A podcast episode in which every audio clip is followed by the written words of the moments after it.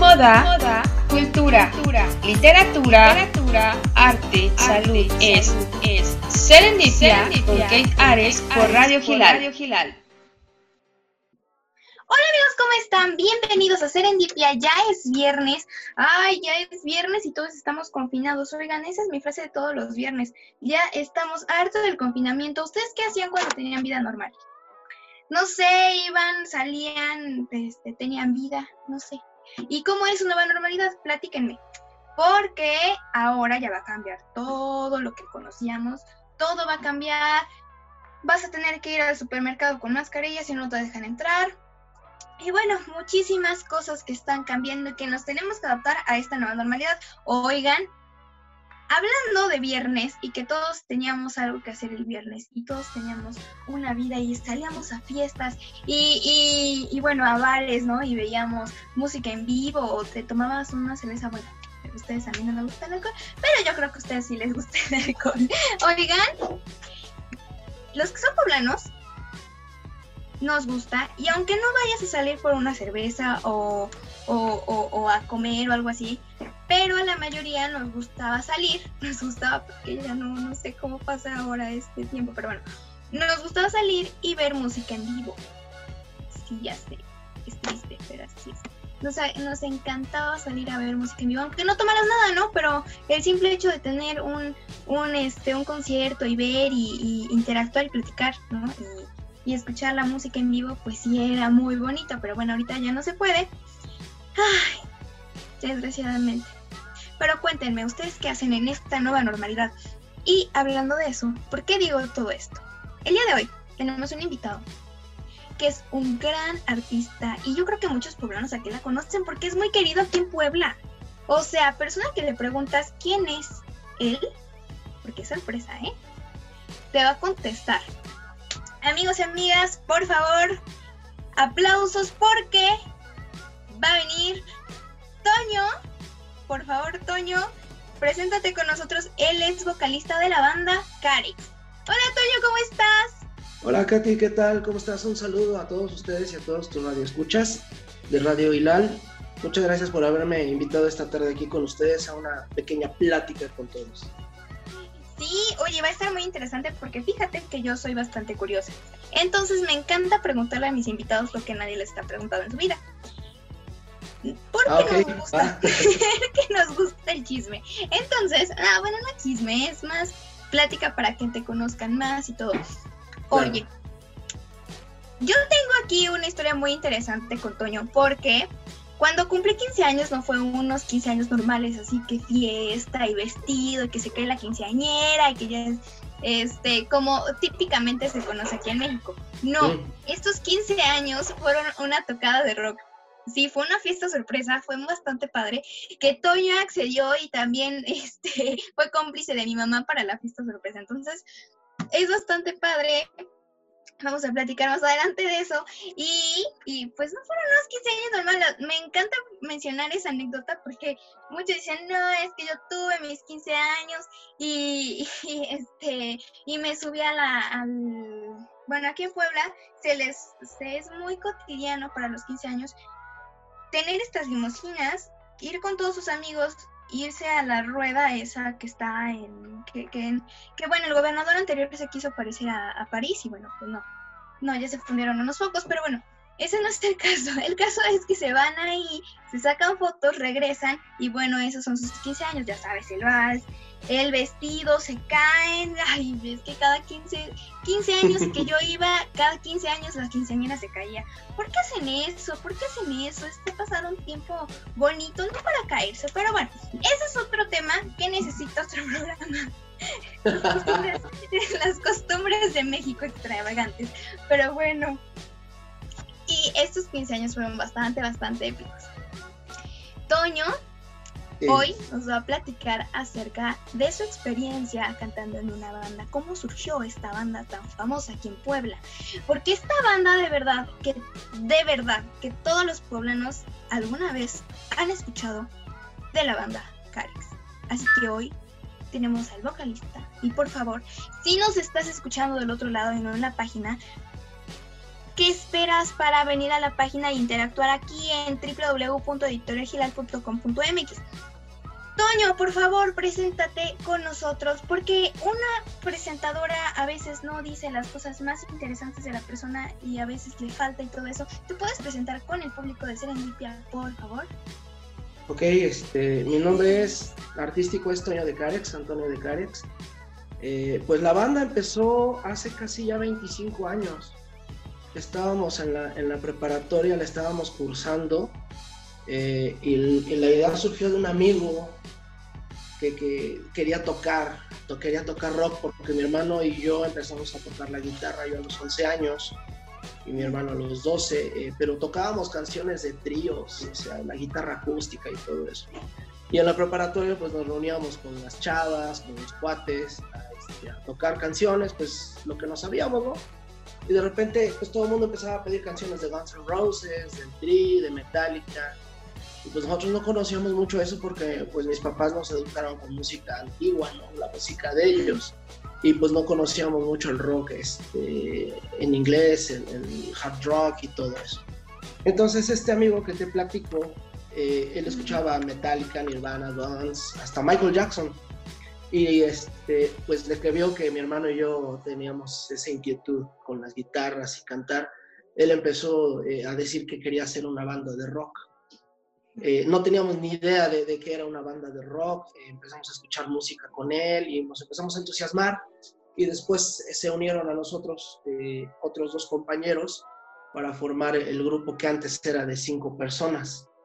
Y este, este muchacho inquieto que fue el que nos, nos indujo a formar el grupo es el actual, ajá, es el actual tecladista de Carex, Leo Hernández, el que está en el teclado, él fue el que, que empezó con la idea.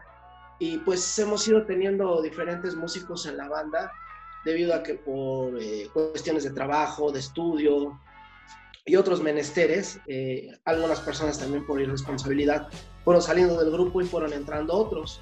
Y, y pues después de algunos eh, años de estar trabajando junto con mi hermano, pues decidimos separarnos y él formó otra banda, ahorita él se llama, o tiene un grupo que se llama Crash, este, son tres músicos y eh, nosotros nos quedamos ya con cuatro elementos más, que son los que estamos trabajando actualmente desde hace como 6, 7 años más o menos. Oye, qué padre. Ay, espérenme, se me fue la luz. ya, ya regresó. Oye, ya qué están tomando fotos ahí. Ya me están tomando fotos aquí, no me avisan, siquiera me peino, pero bueno. Eh, ¿Y cómo fue la transición de que unos amigos de la preparatoria y bueno, esta, este, este amigo tuyo que los sacó a todos, ¿cómo fue el proyecto de estar en, las, en, la, en, el, en la preparatoria, hacer un proyecto así como de ojalá pudiera ser, a que realmente se creó, realmente se pudo realizar? ¿Qué pasó ahí? Platica. Pues fíjate que pasó como un año y medio más o menos porque pues, nosotros no teníamos instrumentos para, para, tocar el rock, nada más teníamos dos guitarras este, acústicas y por medio de una amistad de mi madre fue que nos prestaron equipo, un equipo ya viejo, incompleto, pero empezamos a darle ahí con eso. Y sí nos tardamos un poco porque tratábamos de conseguir el baterista y nadie, nadie sabía tocar batería y los que decían que tocaban batería pues no tenían instrumento y bueno, fue una lata, fue una lata conseguir los elementos. También que pues nosotros entusiasmados llegábamos eh, todas las tardes a ensayar y estas personas no llegaban, no les interesaba, hasta que pudimos encontrar a los elementos necesarios y, empezamos a, a tocar, a montar canciones. Se suponía que la condición de que nos prestaran esos instrumentos viejos era tocar en fiestas, era tocar cumbias para que de ahí generáramos ingresos. Una parte era para las personas que nos prestaban el equipo y otra parte era para nosotros. Y la idea de, nosotros eh, ganar ese dinero era para comprarnos nuestros instrumentos propios. Pero realmente eso nunca sucedió. y empezamos a tocar rock como quisimos. Y el primer bar donde nosotros iniciamos fue en uno que se llamaba El Águila Sol, que estaba junto al conservatorio ahí en la Avenida Juárez. Ese fue el primer bar donde empezamos a, tocar. bien chavillos, de 16 años todavía. Oye, platícame, ¿cómo fue, cómo fue eh, en esa ocasión cantar a tus 16 años, a tus tiernos 16 años, con un público, con, con personas que, que, ya te estaban viendo, que ya estaban viendo que, que cantabas en vivo, ¿no? Porque no es lo mismo que escuchen una grabación a que te vean cantar en vivo. ¿Cómo fue eso? Fíjate que a mí me costó mucho trabajo porque yo soy una... La gente que me conoce eh, piensa que, que, soy muy eh, sociable, muy dinámico, muy, eh, no sé, pero realmente yo soy muy introvertido. Yo tengo muchos traumas de, de chiquillo y me cuesta mucho trabajo, este, de hecho, hablar con las personas. De hecho, tú te das cuenta de que desde hace tiempo me invitaste a hacer esta entrevista y yo así como que dándole largas, ¿no? Yo, sí, sí, pero tengo mucho Ya ven, ya lo confesó. Yo suponía, pero ya lo confesó, amigos. Sí, es que me cuesta trabajo este, expresarme, hablar con la gente, ser sociable, me cuesta mucho. Entonces, la primera vez que nosotros tocamos ante un público fue en la escuela, ahí en la preparatoria. Eh, estaba temblando, te lo juro, estaba temblando, yo creo que todos, pero, pero más yo. Me costaba mucho trabajo, eh, estábamos sudando, estábamos, eh, no sé, temblando las rodillas, todo, y empezamos a tocar. Y me tocaba, o sea, se supone que yo era el frontman, ¿no? Tenía que hablar con la gente y todo, y pues no, no me salía, y de repente, no sé por qué empecé como a hacer la voz de, Caifanes o, o el de la maldita vecindad hablar así medio cholo fresa. Y para qué, no, no, me hicieron una burla tremenda. Pero pues era, era nuestra primera, esa fue nuestra, nuestra primera presentación, el equipo falló, el director nos tuvo que prestar equipo, eh, el que tenía él para cantar y no, no, no, fue una locura. Y ya después, pues imagínate, nosotros fuimos siempre hijos de familia en la casita y cuando nos presentamos ahí en el, en el, bar este que te digo, pues, no, hombre, también temblábamos porque pues, ya era gente más grande, este, pues muchos ya alcoholizados y, con el miedo de saber si, les iba a gustar o no les iba a gustar, que no se nos olvidaran las canciones, que, pasara, pues que estuviera todo bien, ¿no? Y que el equipo funcionara también, porque te repito que era equipo viejo y entonces pues ya no servía como antes. Entonces siempre fue ese miedo, ¿no? Y, el, aprender, aprender a cómo manejar al público, aprender a cómo pararte en un escenario y pues a cometer mil errores, ¿no? Mil errores. Y tuvimos pues muchas experiencias bonitas, muchas experiencias feas y, fuimos aprendiendo y realmente te digo, pues de ese, de, ese, de ese día hasta acá ya han pasado casi 25 años, fue un 17 de noviembre que empezamos del 95 que empezamos a tocar. Desde mira, la ventaja es que en ese tiempo no estaban tanto, o sea, apenas empezaban los celulares, entonces no te grabar. No podía ser, no podía ser, no sé, Lord, no sé, al... no te podía grabar, esa es la ventaja. Hubiera sido interesante que nos grabaran en, esos principios, porque te voy a decir una cosa, también la, la misma emoción y los nervios nos hacían sacar la casta y, disfrutarlo más, ¿no? Porque también en esa, en esa edad eh, tienes la ilusión de sentirte como una estrella de rock, ¿no? Como que estás cumpliendo tu sueño. Y a lo mejor el tocar en un bar se te convierte como un estadio. Y el que estén cantando las canciones que tú estás tocando se convierte así como, como que tú eres el, el, eh, Guns N' Roses y X, ¿no? Que están ahí. Y pues era muy bonito, era muy bonito y, pues nos sentíamos así como las estrellas que, que interpretábamos y era chido, te hubiera sido interesante que nos grabaran para ver nuestras, nuestras tonterías. Claro, ver la evolución. No, oye, y actuaste bien, ¿no? Porque, porque hay muchas personas que se paralizan y luego no saben qué hacer y lloran y no. Bueno, esto es, es son, son un show, pero bueno, es también parte de los nervios. Pero estaba muy padre que sí, que sí sacaste la casta, si todo el grupo sacó la casta y todos todos supongo que se apoyaron entre todos, ¿no? Claro. Y, pues está perfecto. ¿Cómo te sientes de que ya han pasado 25 años?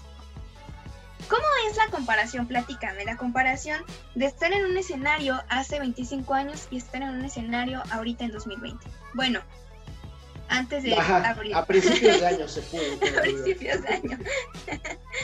Pues mm, fíjate que he notado mucho madurez en mis, mis compañeros, en mí mismo, porque antes eh, realmente el grupo lo tomábamos como, pues como un relajo, ¿no? Como un cotorreo y fuimos cambiando, fuimos evolucionando, principalmente yo, en el aspecto de que sentía que estábamos perdiendo el tiempo, eh, no cobrando lo que se debe, tocando en lugares pues malos, ¿no? Eh, no poniendo eh, las canciones como deben ser, porque nosotros tocamos covers.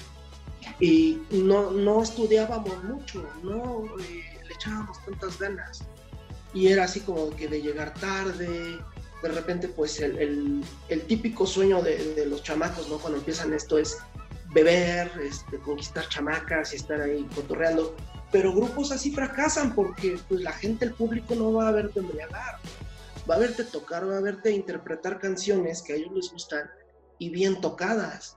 Entonces, si tú no te preparas eh, siempre, si no estás estudiando, si no eh, aprendes bien lo que estás haciendo y tomando en serio las cosas, fracasas. Y si no te vuelves un grupo del montón. Afortunadamente nosotros eh, tuvimos ese giro de, prepararnos mejor, de tomar mejor las cosas, tomarlo en serio y, y profesionalizar hasta cierto punto el grupo y eso ha sido bueno.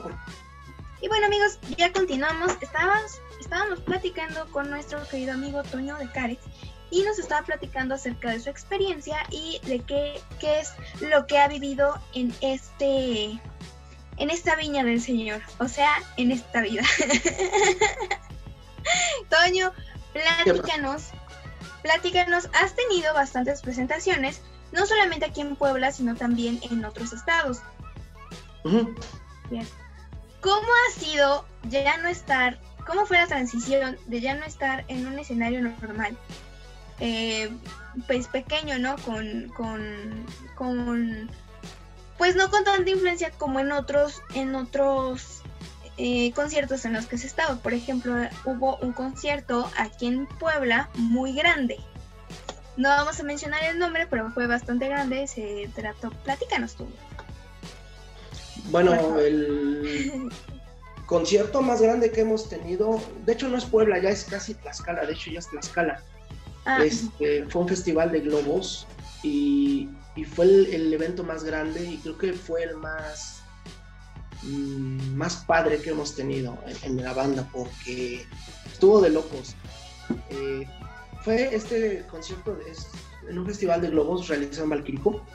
Eh, y nosotros fuimos a hacer la prueba de sonido temprano y de ahí nos fuimos a, las casas, ¿no? A arreglarnos, a comer algo y regresábamos en la tarde para ya presentarnos.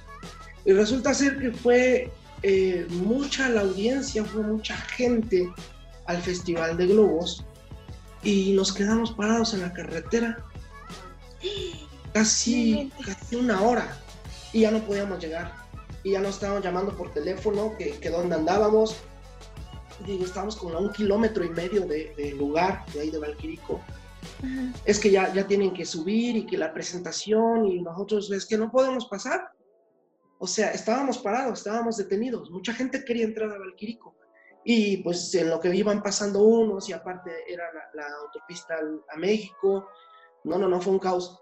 Total, para hacerte el cuento corto, eh, llegaron por nosotros en, en, cuatrimotos. Este, mis compañeros se fueron con, con, un piloto para que nos llevaran, y yo me tuve que llevar la cuatrimoto solo con todo mi, mi, mi equipo y mi corona y la capa, porque ese día presentamos el tributo a Queen y, este, y no, hombre, fue una aventura, ¿no? Recorrer ese, ese kilómetro y medio en, cuatrimotos. Después llegamos, nos eh, abrieron paso como si fuéramos este, las estrellas ahí. Eh, el bajista no llegaba, subimos a tocar creo que dos canciones sin bajista. Después llegó el bajista y la gente le aplaudió. No, no, no, fue una locura, fue una locura. Y fue, fue yo creo que el, el, el concierto más grande y más bonito que hemos tenido, porque hubo muchas fotos, hubo muchos autógrafos y eh, hicieron el, conteo de personas y aproximadamente tocamos para 5.000 personas esa vez en un ground support que estuvo muy padre, estuvo muy padre. Y presentamos e, ese mismo espectáculo con, con, el Festival de Globos en Saltillo. Dos, dos, fechas, pero no fue lo mismo. O sea, sí hubo, sí hubo mucha gente, pero pues aquí en Malquirico fue más. Fue muchísima, muchísima gente. Sí y aparte la emoción, ¿no? La emoción. Sí, la emoción, los nervios de que, de que el, Víctor, el bajista, no llegaba y qué vamos a hacer. Este, no podemos presentarnos en el bajista y nos dijeron, ¿saben qué? Pues entrenle así, pues, O sea, la gente ya estaba esperando el show y pues tuvimos que presentarnos así, pero nos fue bastante bien. La gente, la gente este, aguantó, aguantó el, esperar a, que llegara el bajista. Eh, tocamos las dos primeras canciones, la gente se entregó total. Estuvo muy padre, muy bonito. Oye, pero es que para los que no sepan dónde está, dónde estaba el Kiriko, no hay, no hay como una, no hay como un, no sé, callecitas como para, para callejonear ahí, ¿no? O sea, literal es la carete, la carretera y entras así, si estás en Tlaxcala, bueno, pues ya puedes entrar del otro lado, ¿no? Pero de Puebla a, a Valquírico sí tienes que ir toda la carretera y te das Sí, de repente hay una desviación y una carretera de ida y vuelta, chiquitita. Entonces, pues imagínate. Sí, no, estaba un carril nada más lleno, lleno, lleno, nadie pasaba. Y callejonear, olvídalo, ¿no? O sea, está literal. No, de este lado tenías una barranca y de este lado tienes campos de labor. O sea, está en el Valquirico, pues es, no sé qué sea, pero es como un pueblito o algo así. Pero en donde nos presentamos era en, un, en un, este, como una escuela ecuestre o algo así, donde tiene un campo abierto y ahí se realizó el evento. Entonces, pues no, ni, ni para dónde arrimarte de, ir así por acá y me meto. No, nada, es la pura carretera. Sí, no había lugar para, para desviarse. sí, no sé, pero, pero la verdad es que sí les fue bastante bien. Fue muy, fue muy, fue muy padre. Yo creo que fue una experiencia bastante, bastante padre. Sí, estuvo muy buena. Platícanos, porque yo, por un, un pajarito por ahí me contó que, y bueno, yo también lo he visto, que haces la interpretación igualita a Queen, ¿no? Pero hablábamos de, los tributos que hacen a Queen. Pero que Toño, o sea, tu voz se parece muchísimo a la de Queen, a, Freddie, Mercury. Freddie Mercury. Sí, mira, de hecho, este, mucha gente me lo ha dicho y agradezco, agradezco a toda la gente que me ha echado porras, que les ha gustado nuestro trabajo, que le, que le gusta lo, lo, que, lo que hago. Realmente fíjate que yo no pienso que se parezca mucho porque tenemos un diferente color de voz. Lo que yo sí siento en que, en que puedo igualar es el tono, los tonos que alcanzaba él, yo también los hago. O sea, con mi propia voz, pero, pero la interpretación y, y, el tono que él hacía, sí lo tengo. Y fíjate que he tenido mucha gente hermosa que me ha dicho que, que sí, de repente cierra los ojos, ¿no? Y parece que está escuchando eh, el concierto o algo, digo, qué padre, ¿no? Qué padre. Yo jamás me podría comparar con Mercury, jamás. Pero es muy bonito cuando la gente te dice que, le recuerdas mucho a, la voz y a la interpretación, sobre todo por la pasión que, a mí me gusta ponerle a las cosas. Mucha gente que nos está escuchando, nos está viendo, que ha ido a los, a los conciertos, a los homenajes que hemos hecho Queen, se ha dado cuenta de que siempre entregamos el alma en el escenario en cada presentación y siempre, siempre, siempre nos ha ido muy bien, muy bien. Eh, las veces que lo hemos hecho en, lo más pequeñito hasta lo más grande. Fíjate que el, tributo más chiquito que hemos hecho fue para este, una señora que cumplía años y fue en su casa. Y creo que fueron como 10 personas. Y contrataron el, tributo a Queen para, para la señora, sus hijos y su yerno. Y este, y les encantó, les encantó. y nos fuimos todos este, caracterizados y todo eso. Y te digo, la más grande que fue ahí en Valquirico, que fueron para 5.000 personas, igual, nos, nos, entregamos igual, o sea, eh, la interpretación que hacemos de Queen es, es, es, con muchas ganas. Y eso es lo que a la gente le, le encanta, le encanta lo que hacemos. Y pues yo creo por eso dicen que canto, canto muy parecido a, a Freddy. Sí, oye, pero no es la única voz que, que puedes igualar, porque también otro pajarito me dijo que también puedes igualar la voz de Michael Jackson. Platícanos de eso, por favor. Pues fíjate que cuando era chiquito, tenía como ah. tres años o algo así, lo imitaba yo, ¿no? sobre todo en el color. Pero este, sí, antes bailaba y cantaba de Michael Jackson, pero eh, de última fecha, nada más hay una canción que canto de él, la de Ben. Esa es la canción que canto de Michael. Y también, por ejemplo, tenemos tributo a los Guns N' Roses, que de hecho es tu banda favorita. De eso fue tu de 15, ¿no? Sí, oigan, eso, sí me acuerdo.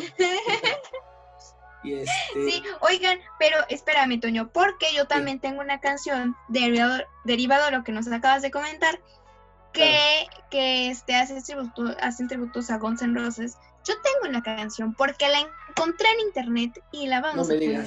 Sí, sí, vamos a Ah, bueno.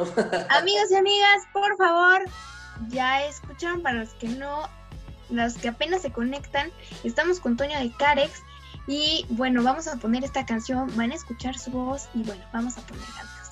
Por favor, producción.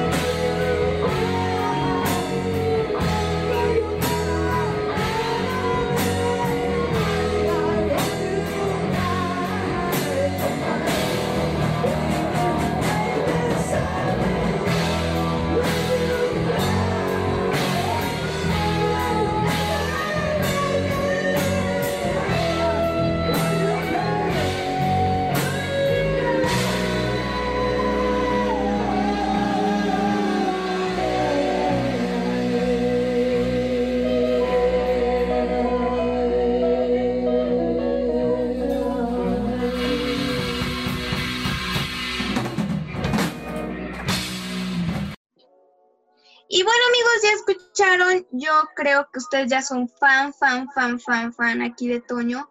Amigos, por favor, no olviden que después de esta transmisión, bueno, espérense, a partir de las 9 de la noche pueden hacer lo que ustedes quieran, pero mientras estamos aquí con nuestro amigo Toño de, la banda Carex, aquí en Puebla. Oigan, yo sé que ustedes ya son sus fans, porque ya acaban de escuchar esta canción. Este es un cover, imagínense.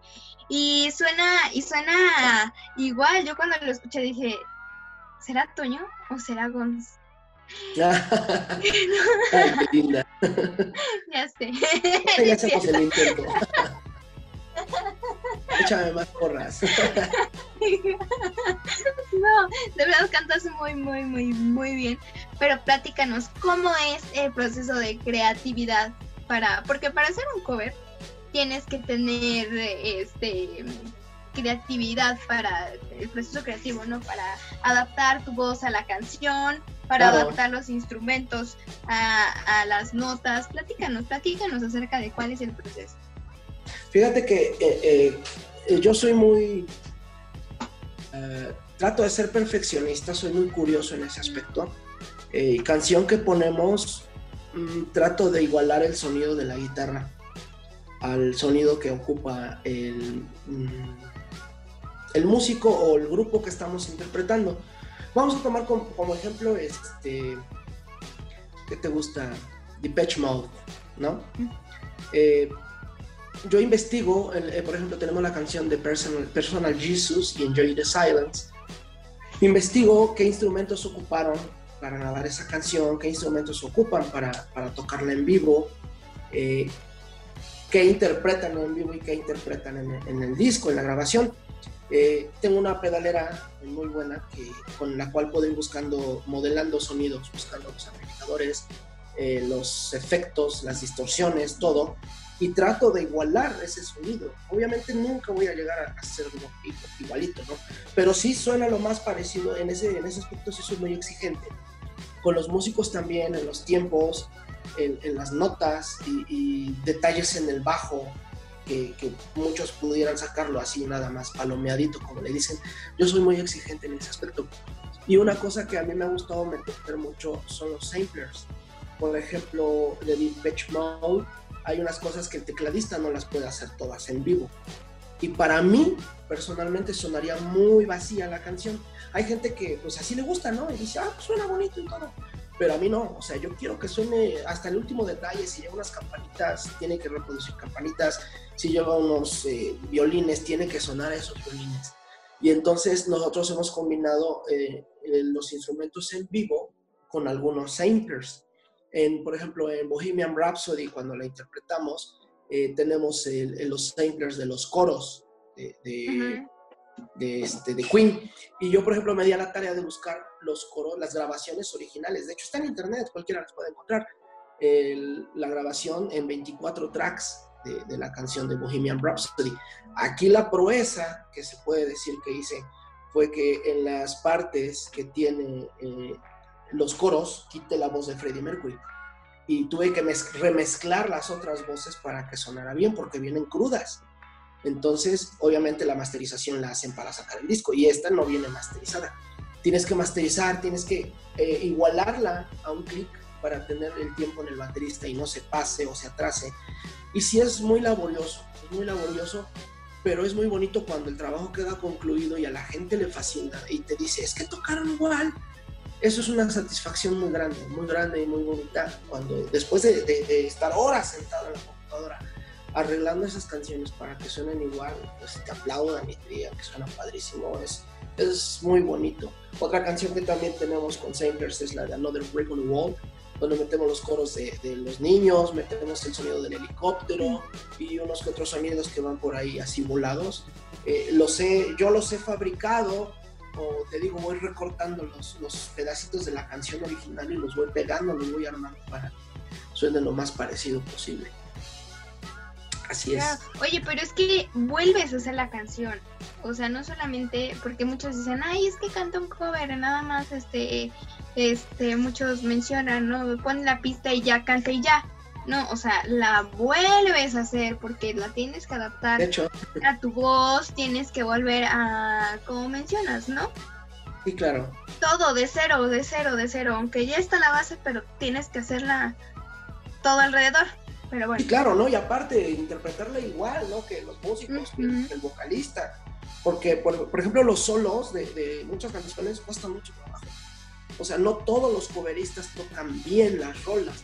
O sea, también es un mérito tocar bien un cover. Oye, ¿cuál es la canción que más trabajo te ha costado este mm, realizar el cover de esa canción? ¿Cuál es la que realmente dices, ay Dios mío, esto me costó muchísimo trabajo?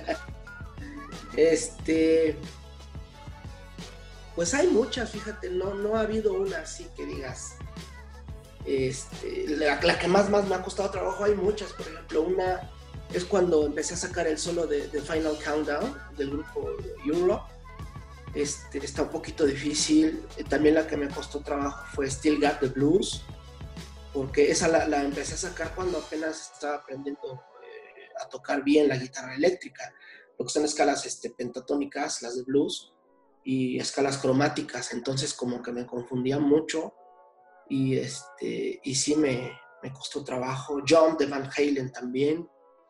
Y por ejemplo, una que no es muy difícil, pero cuesta trabajo estar tocando y cantando porque lleva un riff muy seguidito, es la de Love Me Two Times de, los Doors, porque pues uno se encargaba de cantar y el otro se encargaba de tocar y aquí yo tengo que hacer eh, las dos cosas al mismo tiempo. Y hay canciones que todavía me cuestan trabajo, por ejemplo, el del grupo Outfield, este, la canción de Your Love y All the Love of the World, me cuestan mucho trabajo por lo mismo, porque llevan el riff de un lado y del otro lado estoy cantando. Entonces es dividir tu cerebro y estar haciendo, o sea, tener independencia de miembros, se le llama. Las manos en un lado y, la voz en otro. Y entonces sí cuesta, cuesta trabajo estar haciendo eso. O sea, es que mm, es muchísimo trabajo. Em, realmente hay muchas personas que, no, que no valoran el trabajo que, que se hace, ¿no? el trabajo de los artistas si pudiéramos regresar en el tiempo, esta pregunta es muy, ya sé, ya sé que la preguntan en muchos programas, pero bueno, la quiero preguntar aquí en el mío. Sí.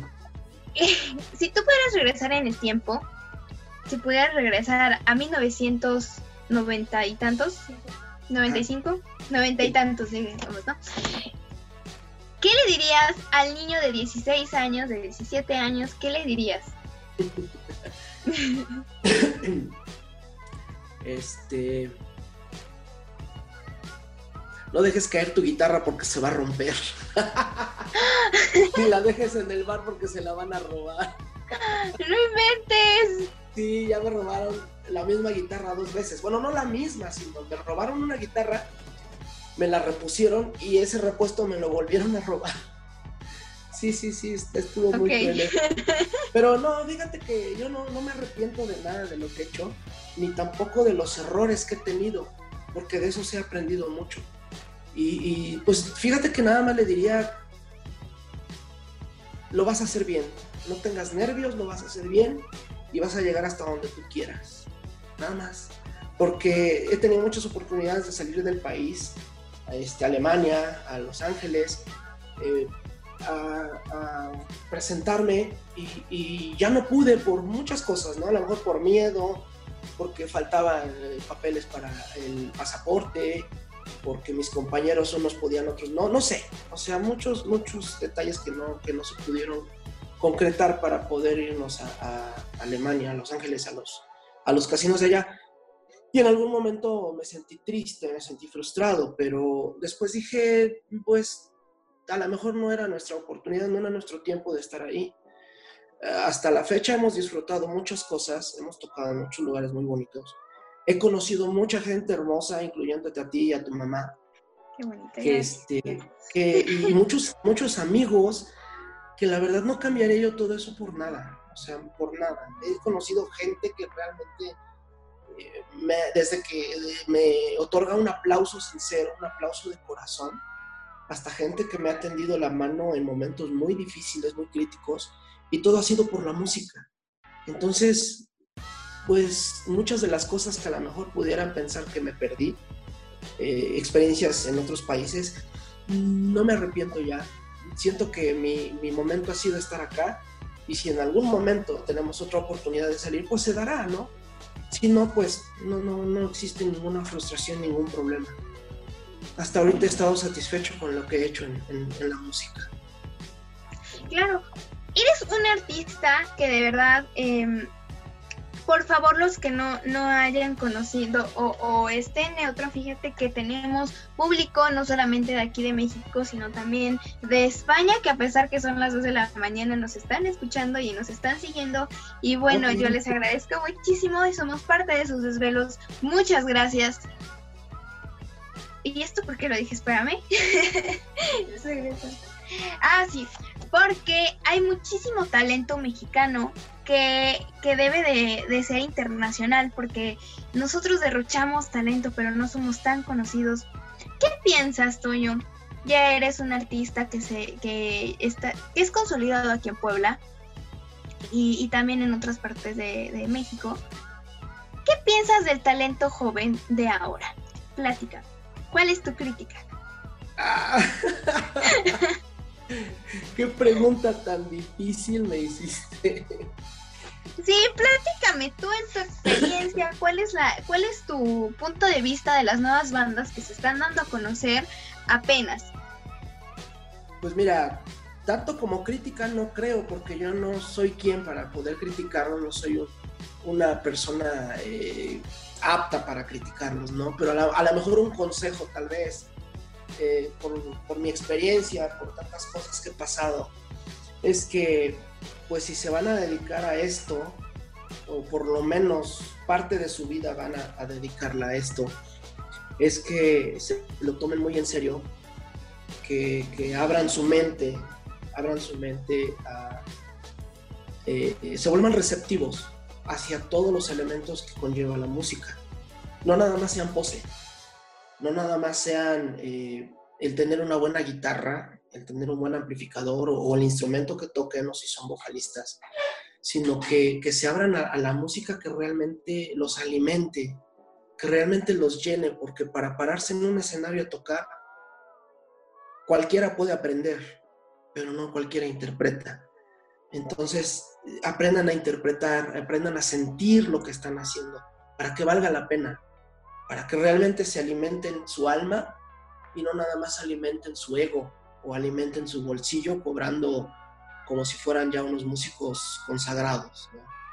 O sea, realmente amen con pasión la música, no nada más lo que nos puede ofrecer, que puede ser dinero, como te dije hace rato, drogas, alcohol, cotorreo, mujeres, o sea, eso es aparte.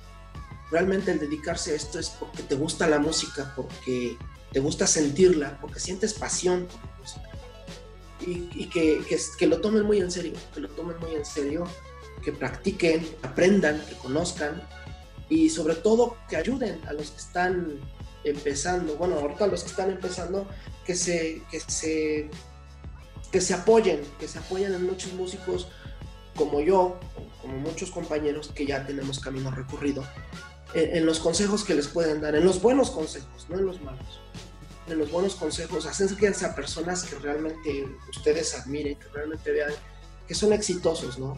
En, nuestro medio, pero exitosos.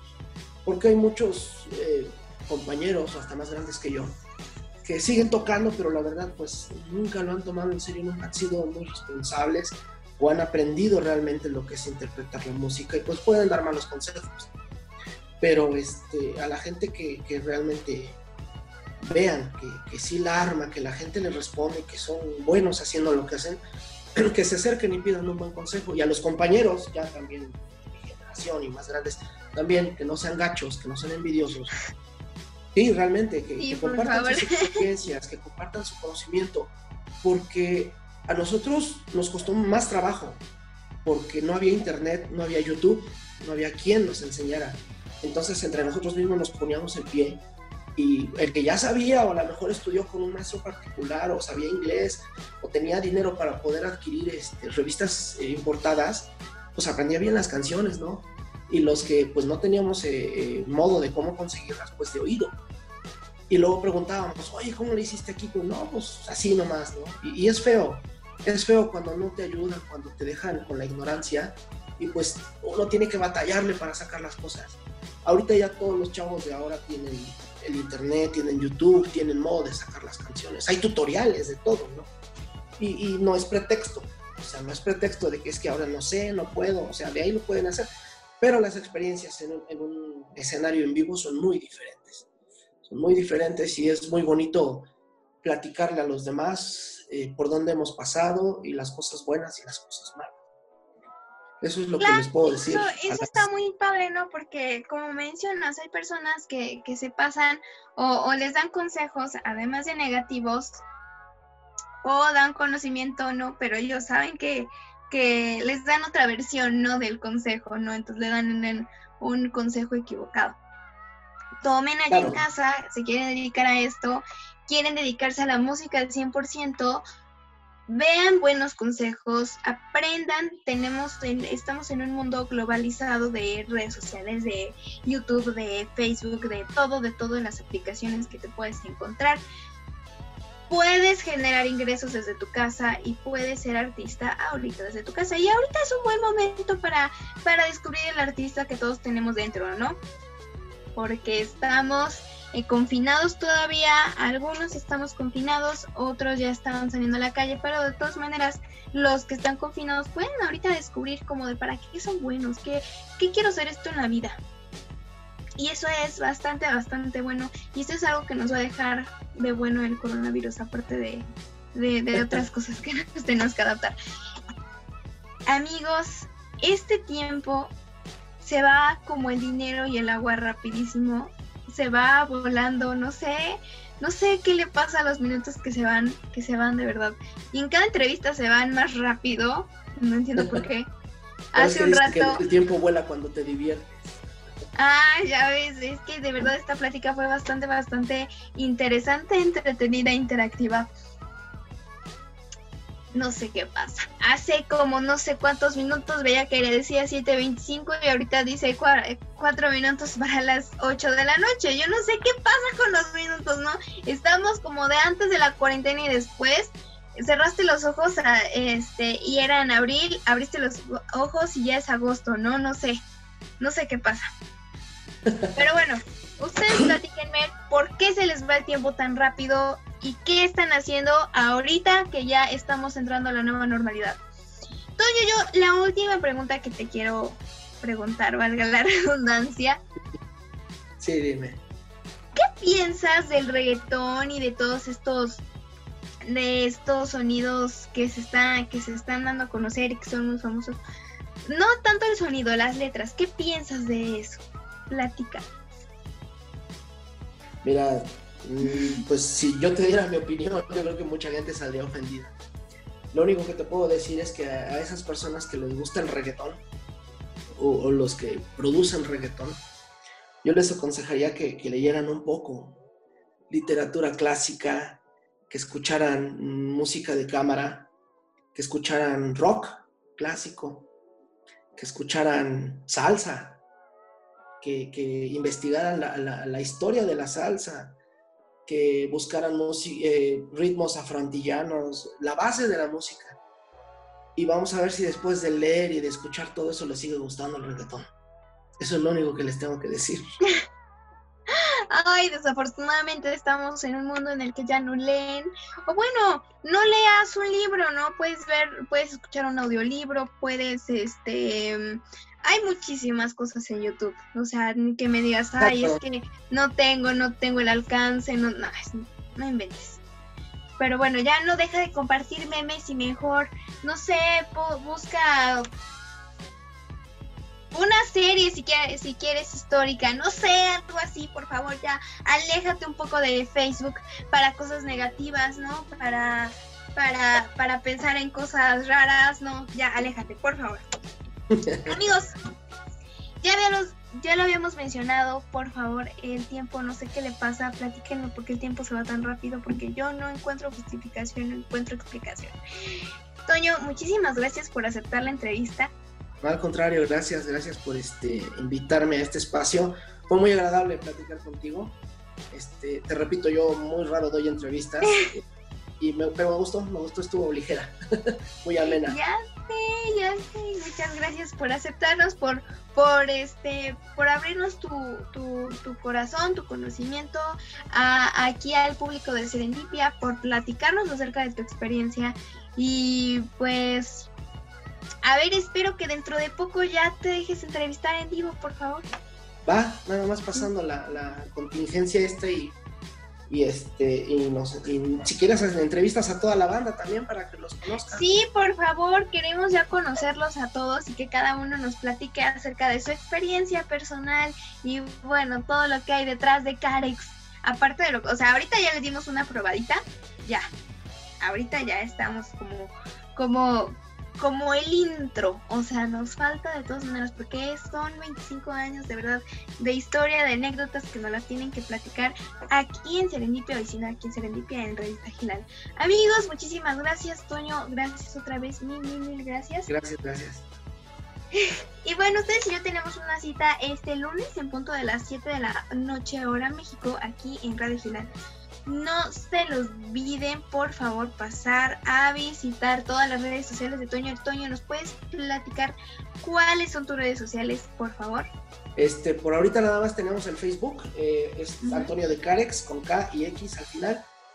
Ese es el mío y la página del grupo que es Carex, nada más K-A-R-E-X, le dan like a la página y van viendo los, los, este, los eventos que vamos teniendo, donde nos presentamos y los tributos que estamos este, proyectando a todos ustedes.